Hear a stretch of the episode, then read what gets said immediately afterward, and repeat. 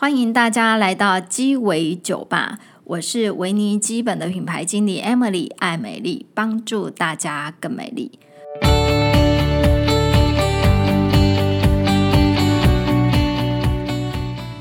今天真是让人兴奋的日子，因为今天就是那个呃，二零二二二月二十二，就叫做猫猫日哈，就是猫咪的日子，所以我们今天就是要来晒猫。好，就是在我们公司，我们公司目前有内部有三只猫，好，对，然后这个白色这一只呢是号称大直扛把子的布丁，它是猫爸爸，呃，然后三花呢，三花来喵，三花是叫四姑娘，然后是猫妈妈，他们的年纪大概几岁啊，Cherry？他们现在应该超过六岁了，六岁了，真的 okay. 哇！你们不知不觉也到中壮年了，好吗？嗯、要跟大家分享什么叫做猫猫日？猫猫日的由来是什么？然后讲一下，诶，台湾现在来讲，就是养猫啊的比例的人口大概是多少？然后养猫，很多人可能会觉得对狗猫毛过敏，嗯、那猫毛过敏可能会皮肤过敏啊，或是眼睛过敏，或是呼吸道过敏，是要如何预防？或者是说，真的猫毛会导致过敏吗？猫咪有哪些皮肤病可能会传染给人？对，今天我们都会提到。对，我们今天猫猫日，因为猫咪现在已经变成我们人类密不可分的好朋友。嗯，好，那所以呢，我们就要知道。有关于他们的一些健康的资讯，如何帮他们维持健康？那否则，如果他们不健康的时候，有时候就会传染给我们，哈，就变成奴才们就遭殃了，好吗？然后今天我们特别来宾呢，就是我们的东区不安室，他现在改名叫 Cherry。Hello，大家好，我是 Cherry。对，因为呢，Cherry 为什么邀请 Cherry 来？是因为我们公司大概在四年多以前，我们认养了两。两大三小。三小的猫，然后现在有两只小的猫，就是在他家，所以他也是他现在也是个标准奴才。了。的，其实我当奴才也当了蛮久了，好，所以我是一个就是历史悠久的猫奴才。哎，Cherry，你可不可以跟我们大家分享一下，为什么会有猫猫日啊？猫猫日，像今天二月二十二号猫猫日，它的来源是从日本发，日本来的，对。因为日本人呢、啊，他们在想说要找哪一天定为猫猫日的时候，他们就想了很久。嗯，嗯，那他们就觉得二月二十二号，二二二，日文的发音是逆逆逆逆逆逆。对，那日文日本人他们猫咪的叫声，他们是讲 nha nha，对，就 nha nha nha，他们就觉得哎，声音蛮像的，所以他们就定为二月二十二号这天为猫猫日。哦，对，然后今年又很特别，今年是二零二二。就超多二的啊、哦，然后因为我有追踪一些日本的一些购物网站啊，因为日本你知道日本人超爱猫的，他们现在登记有案的猫咪大概已经超出一千万只了，所以日本非常多的品牌都会有一些猫咪的图案，像我追踪的一些日本的一些呃粉丝团，他们今天就都会有一些。猫猫日的特惠，嗯，嗯，然后特别是日本人，我们大家也都知道说，日本常常会有什么招财猫啊、招福猫啊，就举右手、举举左手，会有不同的意义这样子。所以日本真的是一个非常非常爱猫的民族哦。其实毛小孩，特别是猫，它们的嗅觉非常的敏感。它们嗅觉有多敏感？大概是我们人类四十倍到一百倍，因为它们嗅觉细胞呢有超过两亿个。嗯，那我们台我们人类的嗅觉细胞就只有五百万个。啊，所以对我们来讲，就是说我们人类常常会用我们的标准跟喜好去选择猫小孩用的东西。其实这个是不太正确。比方说，我们可能会买一些香香的猫砂啦，然后香香的宠物的洗毛巾。金啊，香香的，就是宠物的所有的用品。可是对我们来讲是香香，对他们来讲就是一种嗅觉，对刺激，就嗅觉的灾难。嗯、因为他在他们透过他们的鼻子，他们就会把这个味道放大成四十倍到一百倍，嗯、所以对他们来讲是非常非常刺激的。嗯，所以它这个这个品牌 Super Super，它可以在用在。就是猫咪日常的清洁，然后跟就是抗静电，然后跟毛发的梳理，好，然后特别是它它上面有有有一个宠物的标志，就是有狗狗，它是猫猫狗狗都可以用的。那特别是如果狗狗呃比较常需要遛狗的话，遛狗回来的话，最好就可以用这个，然后喷一下它的脚，然后帮它消毒清洁一下。好，就是尽量，就是以猫咪来讲，千万不要用到酒精。对，像我们猫咪，像这种波斯猫啊，它们脸都比较扁，它们吃饭的时候基本上是整个脸会沾到食物，哦，整个埋进去，好不好？特别如果它们如果吃到鱼罐头的话，那个鱼腥味会很重。嗯，所以通常吃完饭之后，我们都会准备一些，就是一块布，然后喷一点苏帕，嗯，然后帮他们清洁他们嘴巴周边的，洗一下他们的脸。对，对，所以。哦，他现在很不错。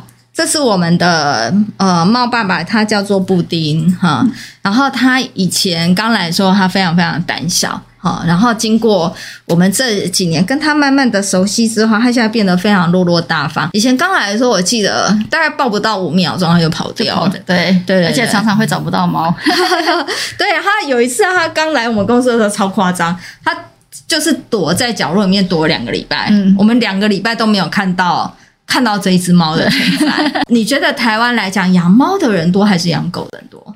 我觉得哦。嗯我觉得养猫的人有慢慢在增多，哦，对，因为像周遭朋友啊，以前在晒自己家的毛小孩的时候，以前都是晒狗狗比较多，哦，但现在越来越多人在晒自己家的猫咪，是。对，以前都以为哎，只有女生喜欢猫，其实现在现在男生也很喜欢猫，哎，现在只要是男生晒猫就很加分，好不好？真的，因为觉得他是个暖男呢，没错，哦，哎，听说现在。现在那种就是就是要泡妹的话语，嗯、就是说，哎、欸，我有养猫，你要不要来我们家看猫？嗯，然后趁机。对，只要男生这样讲，很多女生说，哇，你们家有养猫，哦，马上那个就加分。嗯、然后说好啊，我去你们家看猫，哦，看猫看猫，嗯，对。然后呢，就是所以你觉得养猫的人比较多吗？对，我觉得养猫的人有比较多，而且我觉得养猫，我我也觉得养猫的应该比较多吧，嗯、因为我觉得养猫很符合现代生活的需求啊，就是说养猫不用遛猫啊，嗯，因为我常常会有朋友问我说，哎，养猫会不会很麻烦啊？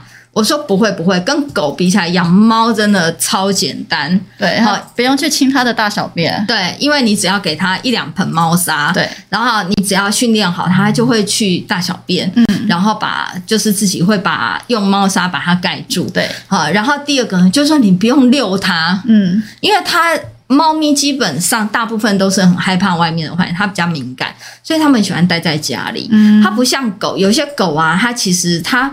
不出去，它就大不出大小便。它一定要在外面才会大小便。对，你看这几天天气那么冷，你看早上出来也要早上也要遛狗，然后下班回家还要再遛狗。对，所以养狗真的这种天气真的会很想死，好不好？哈、嗯。然后另外一个呢，我觉得宠物美容也是一个很大的费用跟开销，嗯、因为养狗真的基本上最晚两个礼拜要洗一次澡嘛。嗯。一个礼拜洗一次澡，感觉还蛮稀松平常的。对，好，那养猫真的就不需要。对，养猫其实可能半年、一年洗一次就差不多了。哦，我们讲，我我有朋友养短毛猫，那种领养的米克斯，他已经七八年没给他洗澡。哇！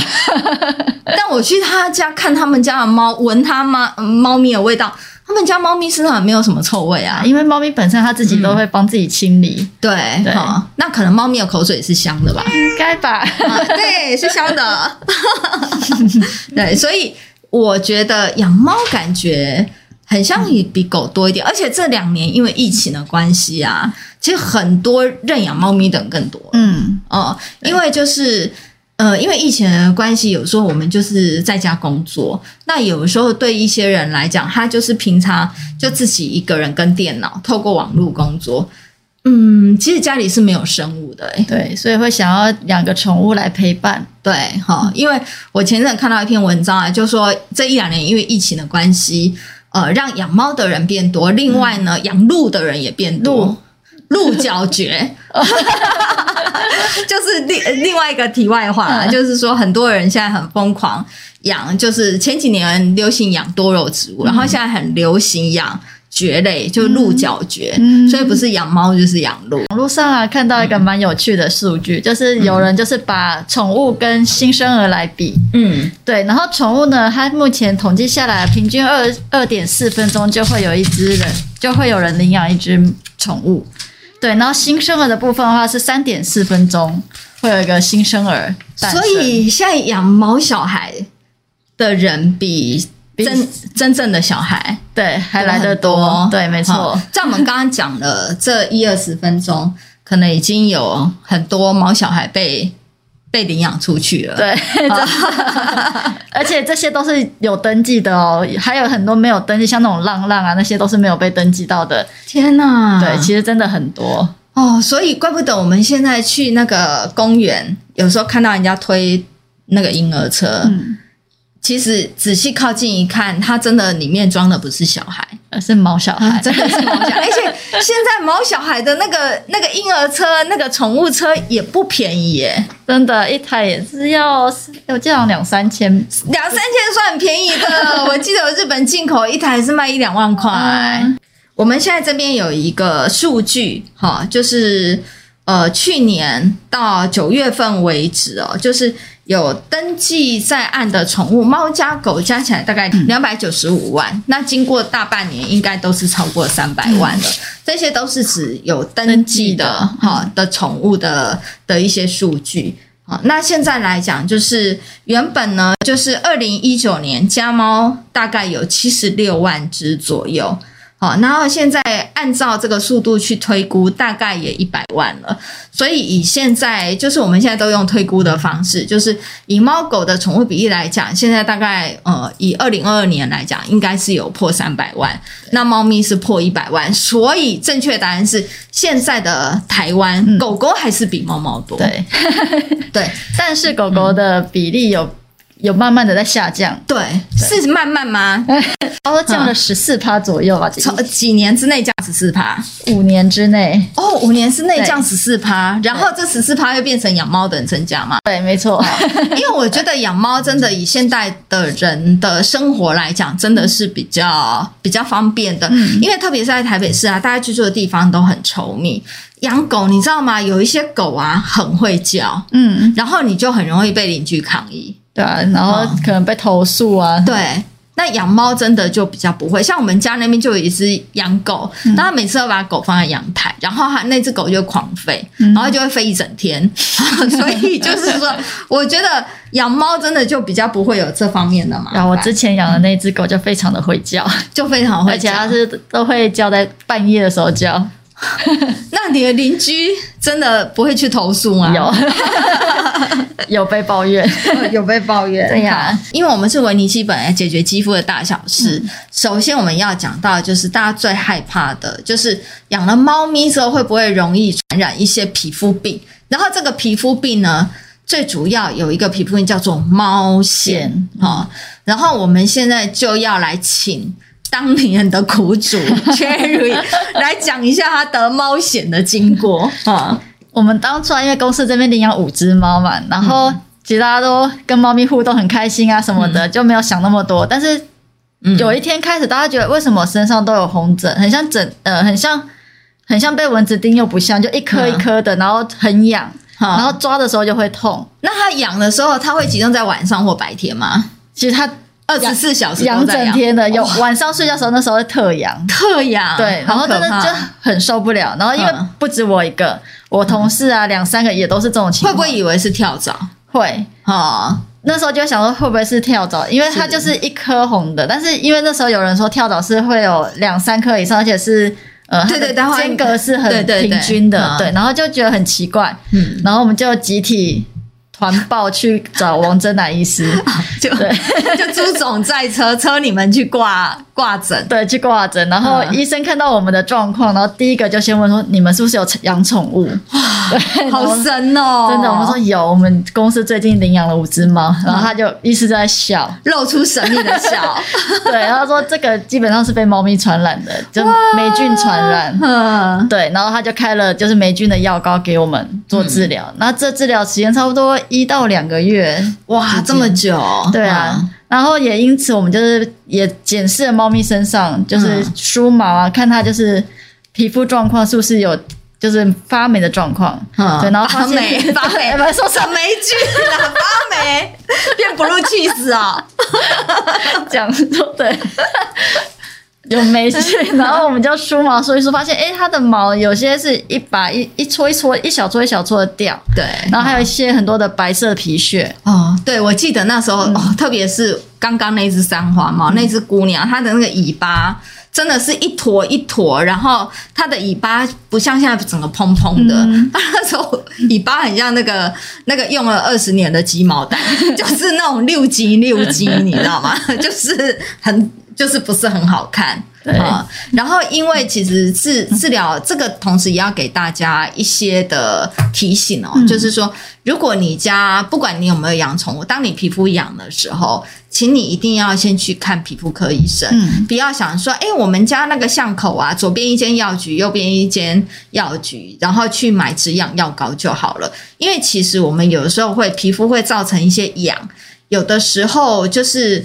呃，它的原因有很多，有的时候是你皮肤过敏，或者是你的皮肤的屏障比较脆弱，或者是有一些湿疹，但是也有可能是霉菌感染。嗯、那当你去巷口买药的时候，它大部分可能都是给你类固醇药膏去止痒。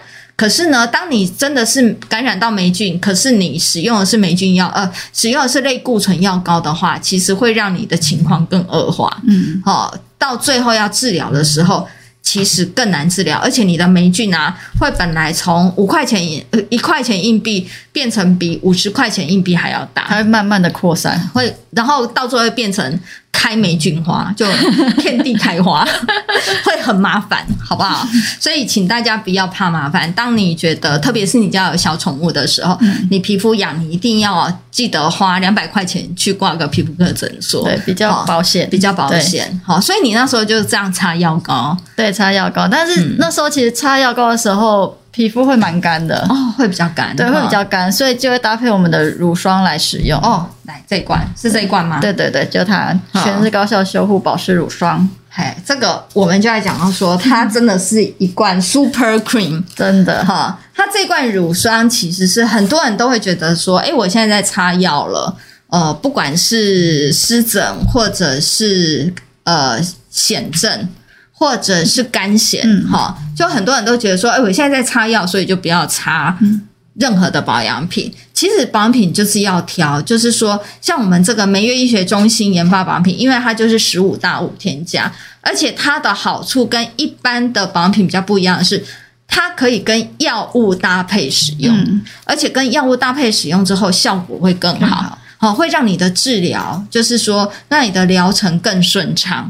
哦，就是说，可能比方说你是干癣，可是你有搭配保湿乳霜在擦的话，它其实可以让你的药性的效果就是发挥更好，好的更快，舒缓的更快，这样子。好，所以就是那时候你就干癣药膏搭配乳霜对擦。对，像有时候因为真的很痒，就有时候会抓到一些像伤口，会有一些小伤口。是，那基本上我都会先习惯先擦一些乳，先擦薄薄的一层乳液，然后再擦药膏。哦，不然药膏可能。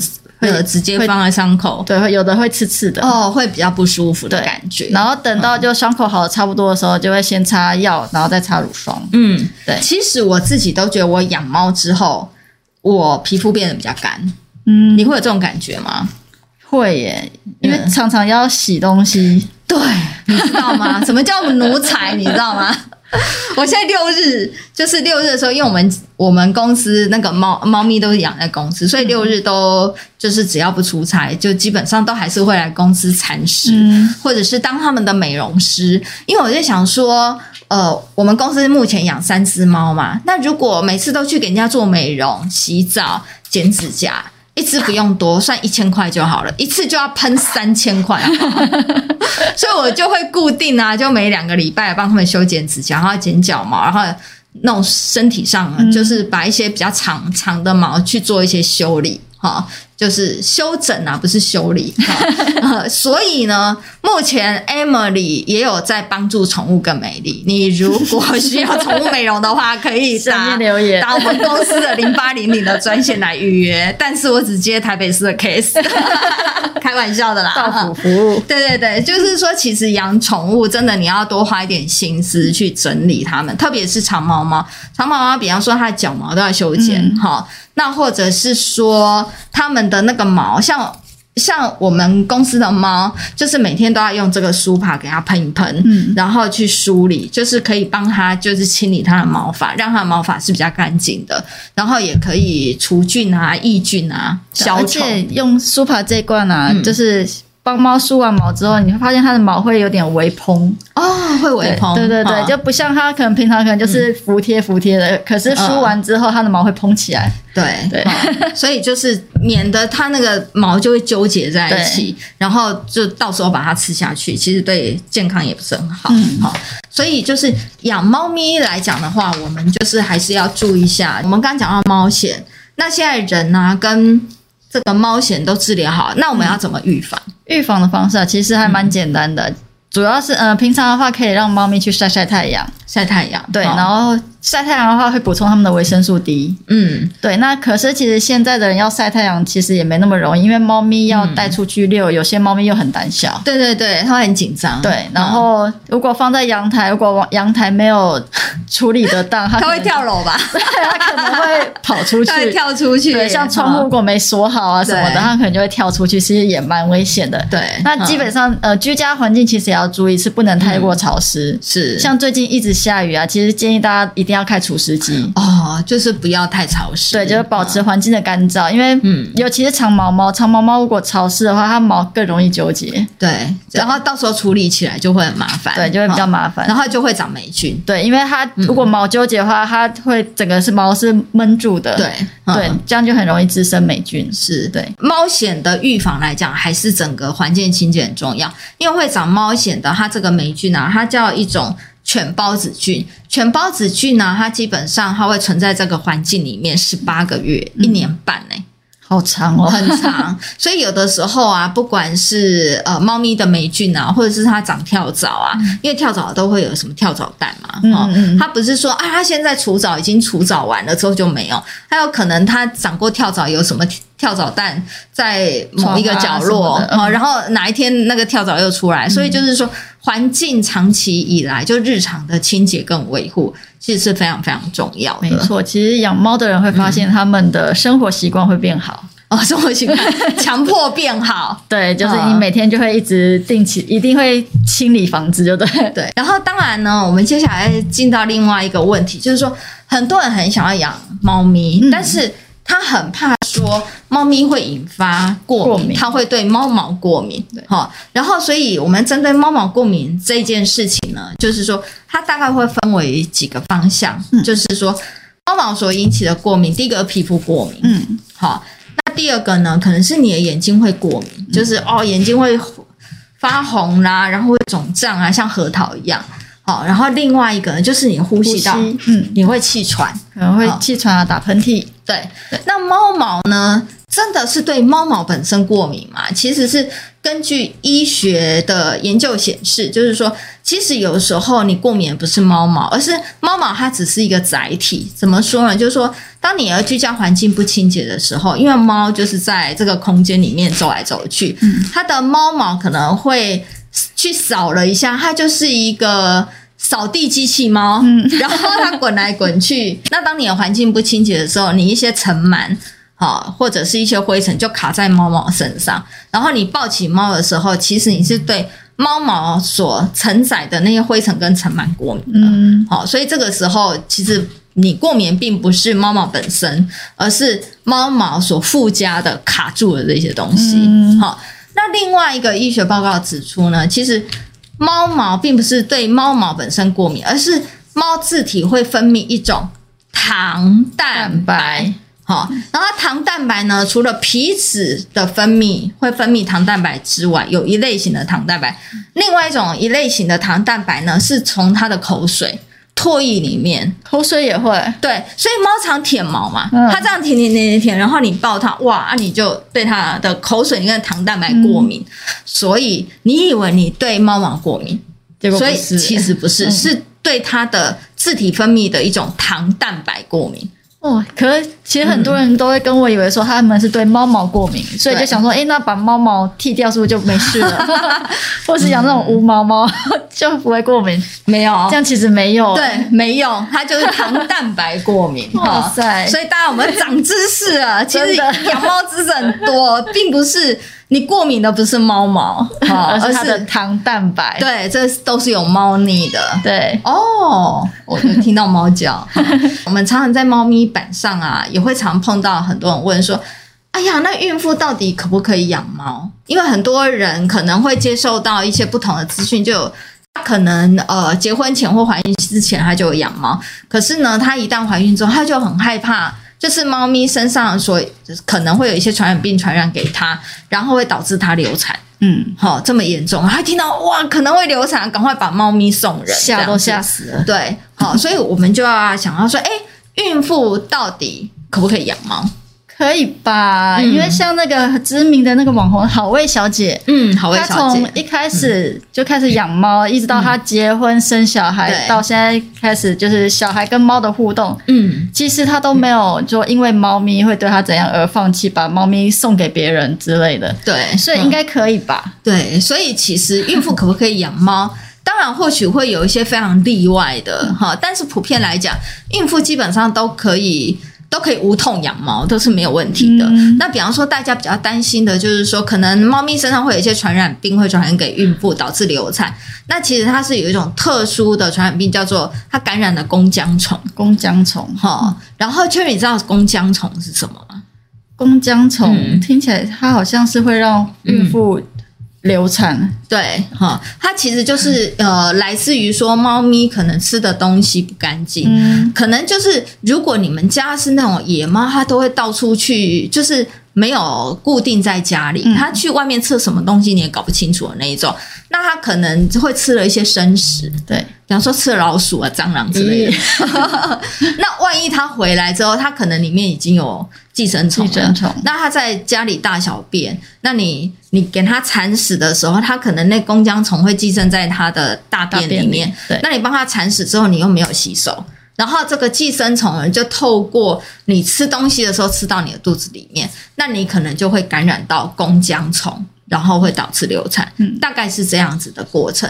所以其实要感染到弓浆虫，其实也不是那么容易。对，而且其实，嗯。呃弓浆虫它不见得一定是透过猫咪，它可能一般人类吃了生食就有可能得到弓浆虫，对，所以不能把这种事情都全部怪罪在猫咪身上。对，所以就基本上就是说，你如果是因为养猫，你要预防猫咪的传染疾病，第一个它吃的东西要很清，要很干净，确保它卫生干净。嗯，然后另外就是你的环境也要很干净。第二个。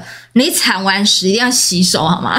对，真的要要养成就是铲完屎洗手的良好习惯。你在弄完嗯猫猫狗狗的时候，一定要记得洗手再去吃东西。没错，好，这一点很重要。那有一个孕妇的考量就是说，哎，我现在怀孕呃生小孩，我会不会因为环境里面有猫毛啊，哈，然后会造成我生下来的小孩那个过敏性？就是会皮肤过敏，或者是呼吸道过敏，应该是不会吧？嗯、对，对因为呃，其实小孩生下来，就像我们刚刚讲的，其实猫毛过敏有时候并不是对猫毛本身。嗯、好，那他有可能就是说，这小孩子生下来他过敏体质，他他可能对各种物质过敏，其实他本身就是本身就有过敏体质，并不会因为你养了宠物之后。过敏体质的比例提高，那反而会有医学报告指出，就是说从小啊，就是我们的婴幼儿跟着宠物一起长大，可以提升他的免疫力。嗯，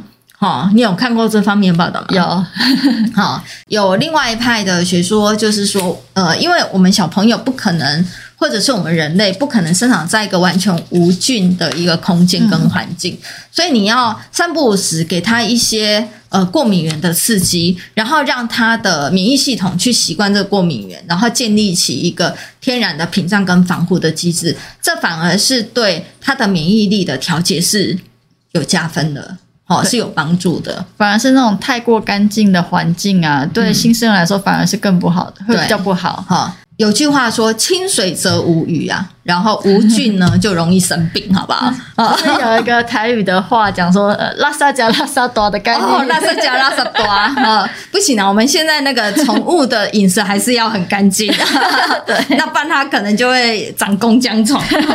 孕妇来讲，基本上都是可以养毛小孩、养猫咪的，基本上是没有太大问题。如果怕有疑虑的话，其实在怀孕的时候也可以去医院做检测。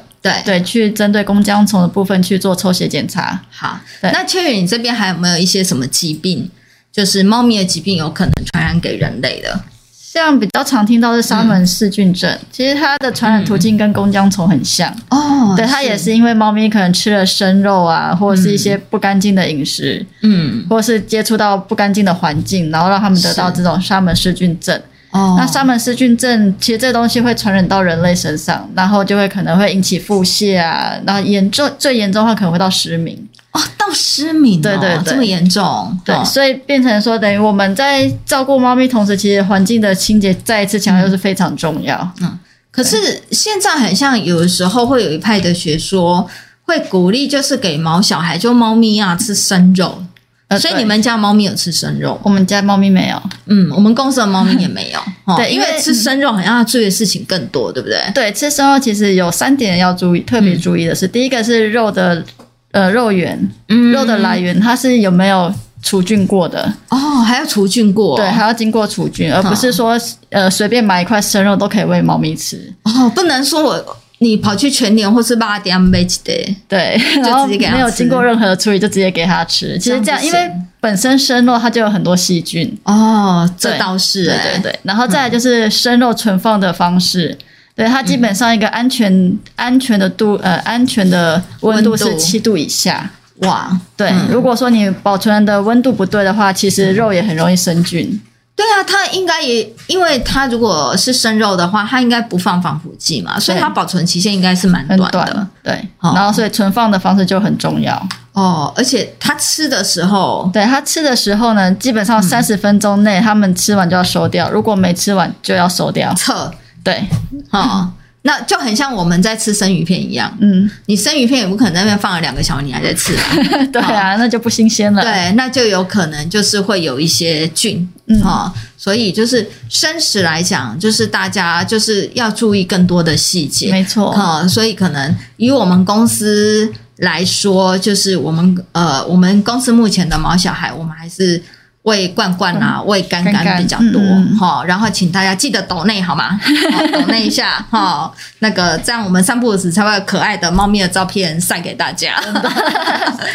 嗯，对，当然除了这个，还有一些像是猫抓热，它是一种巴东体症哈，那会透过它，我觉得它有点跟狂犬病有点像，就是猫咪感染之后，然后可能你跟猫咪我玩，猫咪不小心抓伤你或咬伤你的话。它会呃，就是也会传染给人哈，嗯、因为它就是一种一种算是细菌的感染哈。嗯、那人类感染之后可能会有发烧、头痛啊、肌肉酸痛，听起来好像那个新冠肺炎，太像了，毛毛的。